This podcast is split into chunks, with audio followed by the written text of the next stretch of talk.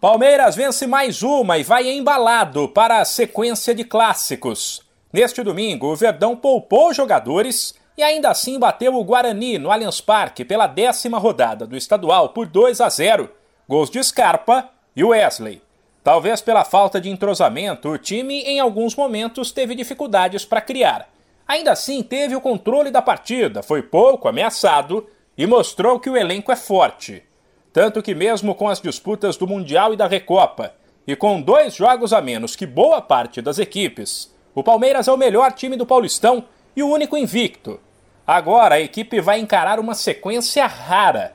Por conta do adiamento de partidas na época do Mundial, o Verdão, nas próximas duas semanas, fará três clássicos contra São Paulo, Santos e Corinthians, antes de encerrar a primeira fase do estadual contra outra equipe de Série A, o Red Bull Bragantino.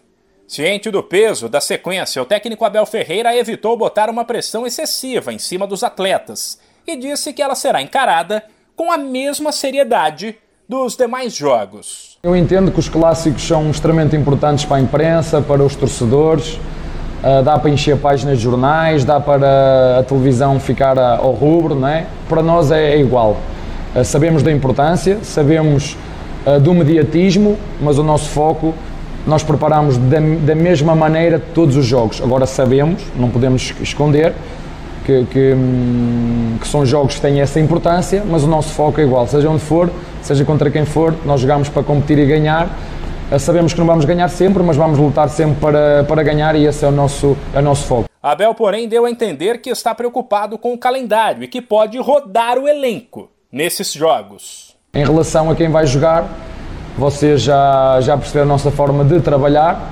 Uh, acho que finalmente entendem que aqui não há reservas nem titulares. Uh, se estão os 27 jogadores que estão no plantel é porque nós acreditamos neles.